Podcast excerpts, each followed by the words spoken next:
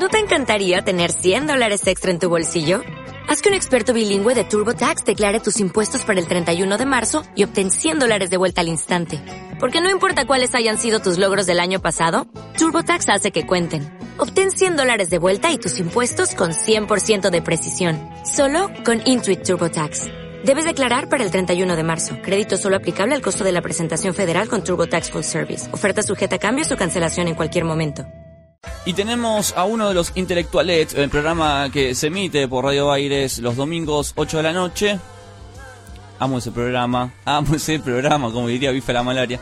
Tenemos a Carlos, eh, a Carlos Marcos desde el segundo encuentro internacional de literatura fantástica. Carlos, ¿cómo estás? ¿Qué tal, Cultura Popes? ¿Cómo andan? Muy bien y bienvenido, ¿eh? La primera vez. Muchas gracias. En el aire la primera vez en Cultura Pop, este, coincidimos esta vez. Así que bueno, nada, quería contarles un poco qué es el Encuentro Internacional de Literatura Fantástica, que comenzó a ser desde el año pasado y reúne eh, eh, en principio escritores, dibujantes que se dedican a lo fantástico, al terror y, eh, y a, a, otros este, géneros aledaños. Este año comenzó el viernes pasado y termina, sí, así que les voy a contar algunas cositas para los que tengan ganas de, de acercarse. Desde el viernes pasado disfrutamos de, charlas como Los Fantásticos en la Historieta Argentina con Kika Alcatena. Hubo un ciclo de cortos eh, programados por Diego Curubeto sobre los cuentos de Poe. Se dio Halloween de Carpenter, eh, se dio de Turner, eh, con un zombie. eh, se han hecho charlas también este, con Itai Kurasai, un escritor japonés sobre fantástico de anime no sé, un montón de actividades este, en relación a lo fantástico, incluso varios autores serbios que visitaron la Feria del Libro Internacional también dieron charlas acá, acá en la Biblioteca Nacional, eh, también sus superhéroes argentinos, Leo Yola se ocupó un poco de eso, sobre El Señor de los Anillos, sobre Star Wars, eh, es más, un compañero de la radio, Fernando Figueras, hoy a la mañana, el lunes, eh, había visitas de los colegios, se ocupó de los zombies y de los monstruos de Lovecraft. Ah, interesante. ¿eh? Bien, Figueras. Eh, sí, sí, la Biblioteca Nacional recibe este, los días de semana en estas jornadas alumnos de, de- de colegios. Este, ya desde noviembre, diciembre los colegios van pidiendo turnos y la biblioteca se ocupa de enviar colectivos para, para que vengan a las charlas y disfruten un poco de, de proyecciones. Hay cosas rarísimas como mezcla de escritores con mediums, por ejemplo. Ah, qué loco eso. Hoy, claro, hoy cierra una mesa con nuestra invitada el domingo, Marisa Vicentini, que escribió una novela de terror sobre una casa embrujada eh, en el conurbano bonaerense. Eh, ella va a hablar de su novela de fantasmas y una medium y un espiritista van a interpretar la novela de terror. Así que, digamos, las jornadas mezcla de todo un poco y actividades, la verdad, que muy divertidas para esto, entrada libre y gratuita, el que quiera puede venirse hasta la Biblioteca Nacional que está en la acera hacia Austria. Yo casi estamos empezando ahí, ahora a las 3, eh, doy una charla sobre lo monstruoso. Dos monstruoso. Y lo monstruoso. Muy bien, lo monstruoso. ¿Y qué tiene, que- qué, tiene preparado para lo monstruoso? ¿Me puede adelantar algo? Le puedo adelantar algo, mire, hemos preparado un video con, con, con monstruos clásicos, desde Frankenstein hasta, hasta este, todas las este, todas las fantasmagorías de Lovecraft, incluyendo a Marcelo Tinelli, Mirta Legrand, el payaso de McDonald, etcétera, todos los monstruos que en lo cotidiano nos, nos arrastran. ¿El payaso de McDonald's también? ¿Cómo? ¿El payaso de McDonald's? Es terrorífico, a mí no me joda. Es It, Es- ese es It, el payaso mal, ese It. Pero to- totalmente, no, no, no. Pero bueno, así que tenemos una galería de monstruos nacionales, internacionales. El Papa Francisco, por supuesto, está en nuestra galería. Y vamos a hablar un poco de las monstruosidades de la vida cotidiana. Así que eso nomás le adelanto. La charla empieza a las 10. Este, lamentablemente el encuentro se cierra hoy a las 7 de la tarde con Pablo Capana, que es un gran escritor argentino, y Gardini, que es otro escritor de ciencia ficción este, nacional, que ya tiene sus años, tiene como 80, pero nos visita para hacer el cierre. Mm, ¿qué- Preguntas, este, doctor Trufo. Sí. No, no, no, usted tiene Ah, alguna pregunta. Eh, me interesa mucho el tema de la literatura fantástica. Quiero saber cómo, si, si con el pasar de los años eh, fue evolucionando, digamos, el género. Sí, claro, como así como evolucionan los miedos y los temores de la humanidad, la literatura fantástica evoluciona de la misma manera. Bien. Hay cosas que por ahí nos, este, clásicos que este, nos asustan igual, y cada tanto vuelven. Este, pero bueno, en este momento han, sido moda los zombies. Hace como 40 años que los zombies vienen, Vienen asustando. vienen marchando y de moda y no sabemos hasta cuándo esto puede ser efectivo, hasta que nos cansemos de los zombies y hacemos otra cosa. Este, pero ahí el, el- el temor funciona. El temor Eh, eh, ¿Entra la oscuridad como temor también dentro de las charlas? Sí, por supuesto. Por- más, hay charlas este, directamente hablando sobre la oscuridad en la historia del fantasy, por ejemplo. Mm, Eh, la oscuridad como miedo, como fobia, digamos, sí, como quedarse encerrado, como la agorafobia, etcétera, y la oscuridad como, como la cuestión del mal. claro. El terror, que por ejemplo, tipos como Stephen King han trabajado lo oscuro, que es del terror desde lo fantástico y desde casi te diría de la novela negra. Ah, mira.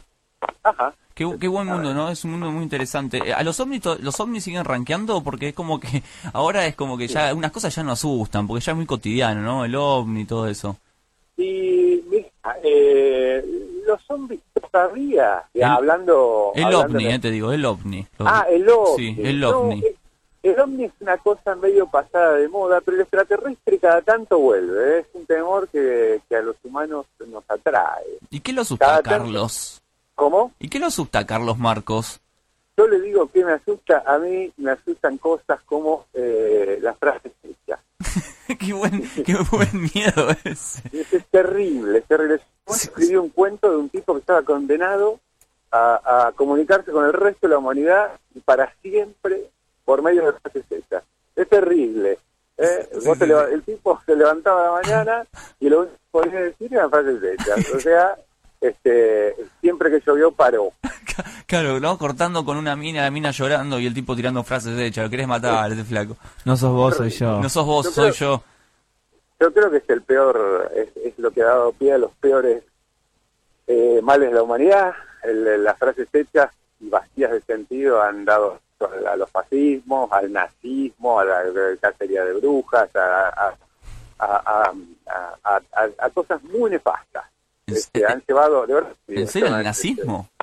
Sí, sí, ¿Cómo- toda la cómo? campaña, toda la campaña de ascenso del nazismo estuvo hecha en base a propaganda política, a frases vacías, "Vamos para adelante, pueblo alemán, y no decían nada. Claro.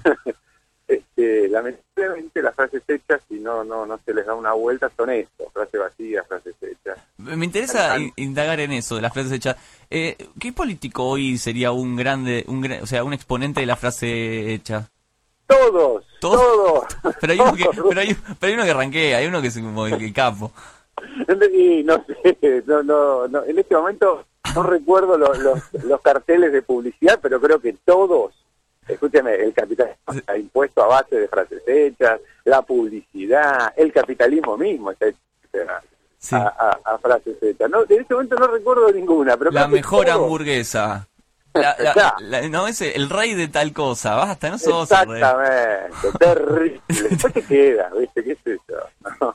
¿Se acercan muchos chicos, Carlos, a este tipo de, de, Mirá, de hoy a, la encuentros? Hoy a la mañana, que estaban los colegios, hubo pasaron más o menos unos 600 pibes, este, eran charlas preparadas para adolescentes y con colegios que ya habían leído sobre cuentos y ya habían visto sobre la temática. Así que la verdad que eso estaba buenísimo, porque son pibes que evidentemente el- el- la fantasía y el horror y el terror les gusta. Eh, pasa, la verdad que es, es- es lo, lo que más gente trae son los colegios. Ah. Este, eso está buenísimo. Después el resto de la charla está, hay una caterva de frikis totales. Y me imagino, sí, sí, ¿no? sí, están todos ahí reunidos. Pero, pero está bueno. ¿Lleva está bueno. peluca hoy? ¿Llevó su peluca violeta? No, no, hoy hoy no. Tenemos el banner con las pelucas en el medio de la, en la entrada, en el hall de entrada de la Biblioteca Nacional, pero hoy estamos de, de civil, este, Rufo. Eso nos daba miedo a nosotros. En un momento nos dio miedo cuando nos vimos con las pelucas. Debo No, las confesar. pelucas es, es para el estudio, es para, es, es para el vivo. en eso estamos de escritores de civil.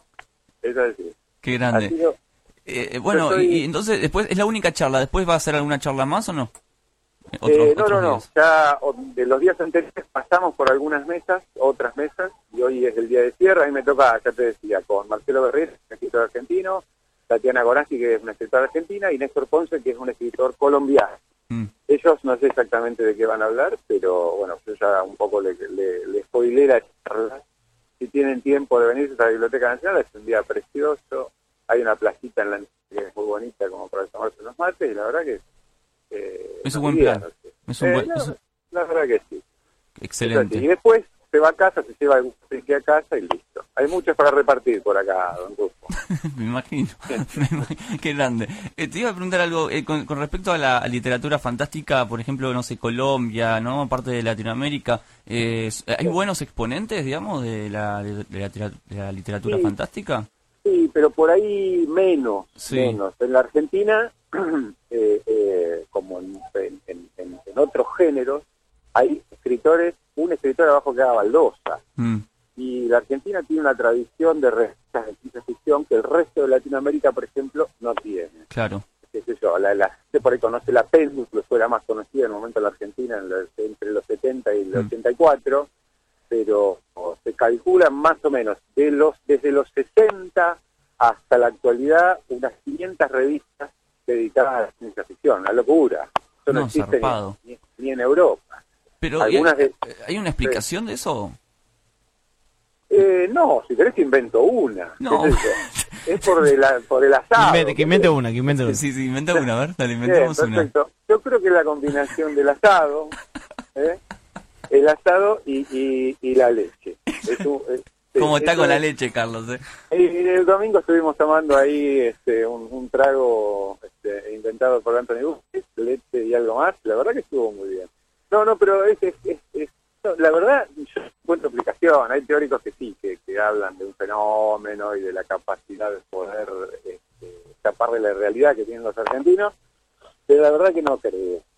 No, no, me parece que, que en la Argentina hay de todo para todos, no hay de, de todos los, de los géneros que se te ocurran hay muchísima producción.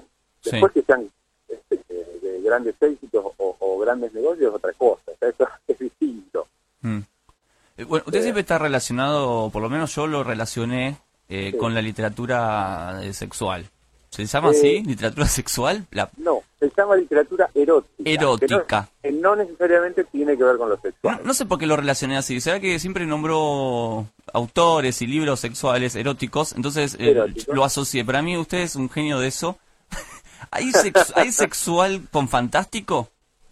Sí, sí, sí, sí, hay sexual, hay erótico con fantástico, este, qué sé yo, Ertol Lizardi, que es un autor uruguayo que a mí me gusta mucho, tiene, tiene eh, la mezcla de géneros que es buenísima, erótico con terror, erótico con fantástico, erótico con policial, erótico con suspenso, este, qué sé yo, no, no, el- para mí, es- eso se lo voy a confesar académicamente, toda la literatura es erótica, don Rufo.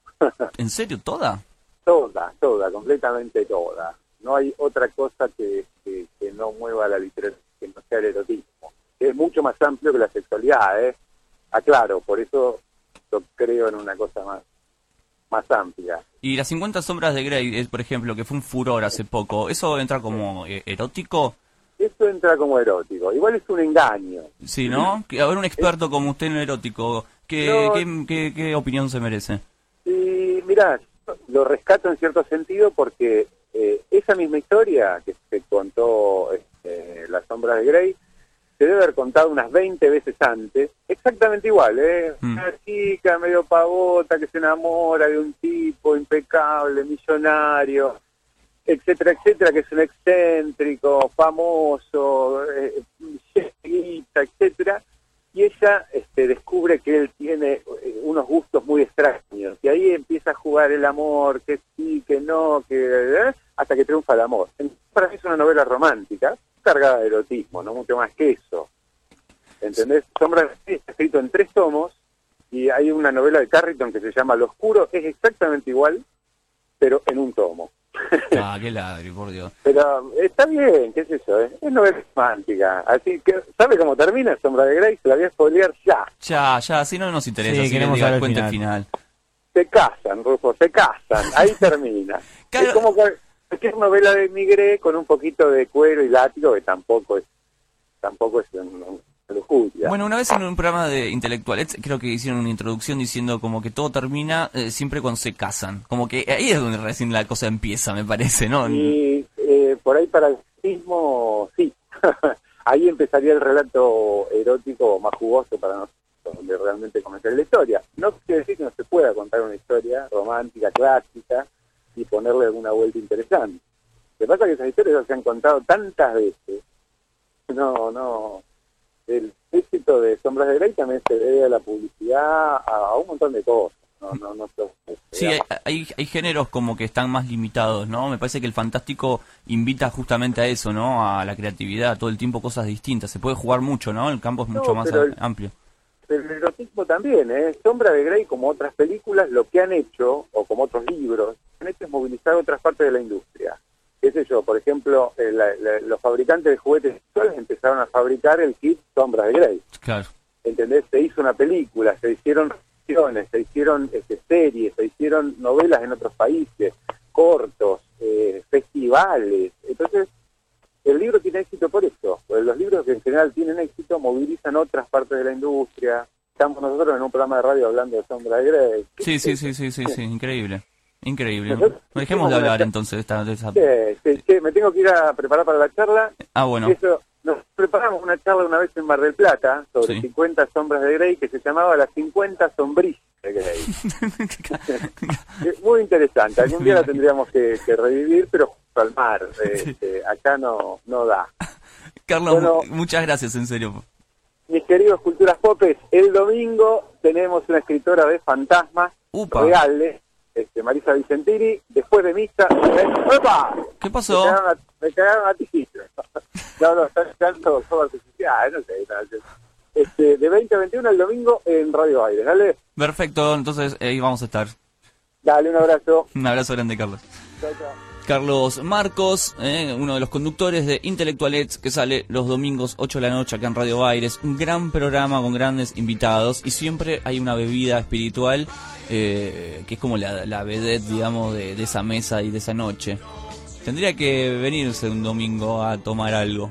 Eh, si finalizo con mis relatos, eh, quizá pueda. Ah, quizá me tengo un rato. Que, que, ahora está haciendo esos eventos raros. Sí, yo trabajo los domingos para todos los oyentes, quiero que lo, ahora se, ya se hizo conocido acá en el programa y ahora hace eventos privados, como hacía el Teto Medina, ¿viste? O me abrí un poco de la radio para expandirme. Este Santi va a terminar vendiendo productos de Sprayet ahí a la madrugada. Ya lo hice ese trabajo. Los productos de Sprayet para una empresa que no era Sprayet. Ah, lo cual si nos están escuchando, esa empresa me debe cuatro meses de pago, ¿no? Me ha robado.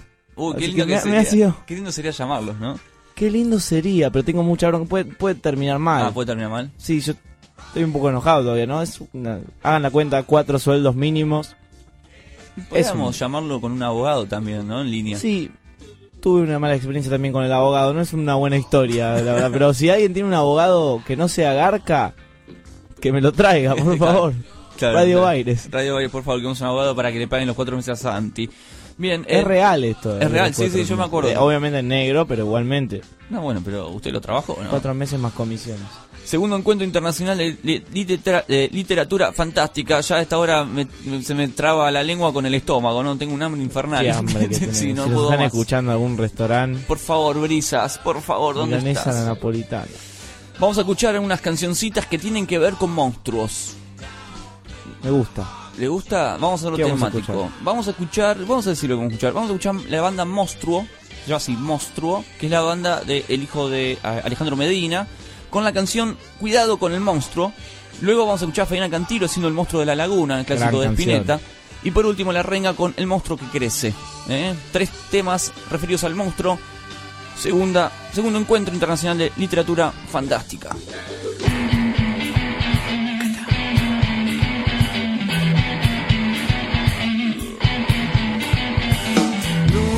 te quedas escuchándome. Vas a perderte, nena. Piensa en ser feliz.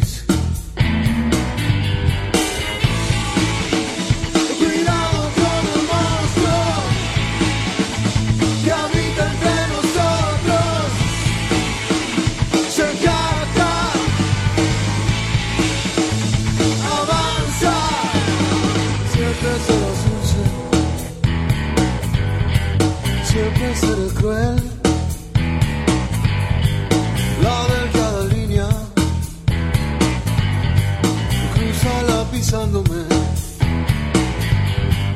hacia tu destino. Sé por dónde vas. El jugoso magma,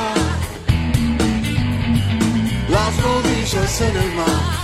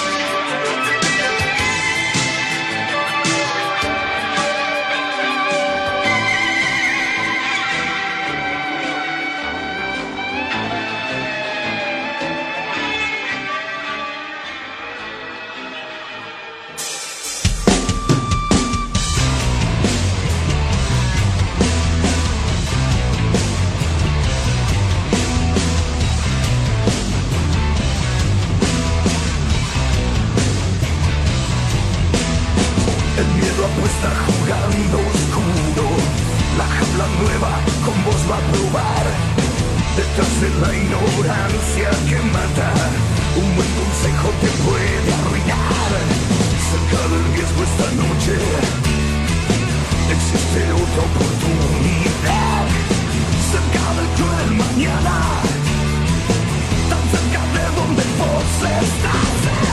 Quieren salvarse también del fuego. Nadie quiere tocar la verdad, porque la jaula no es para todos. Quien la diseña nunca va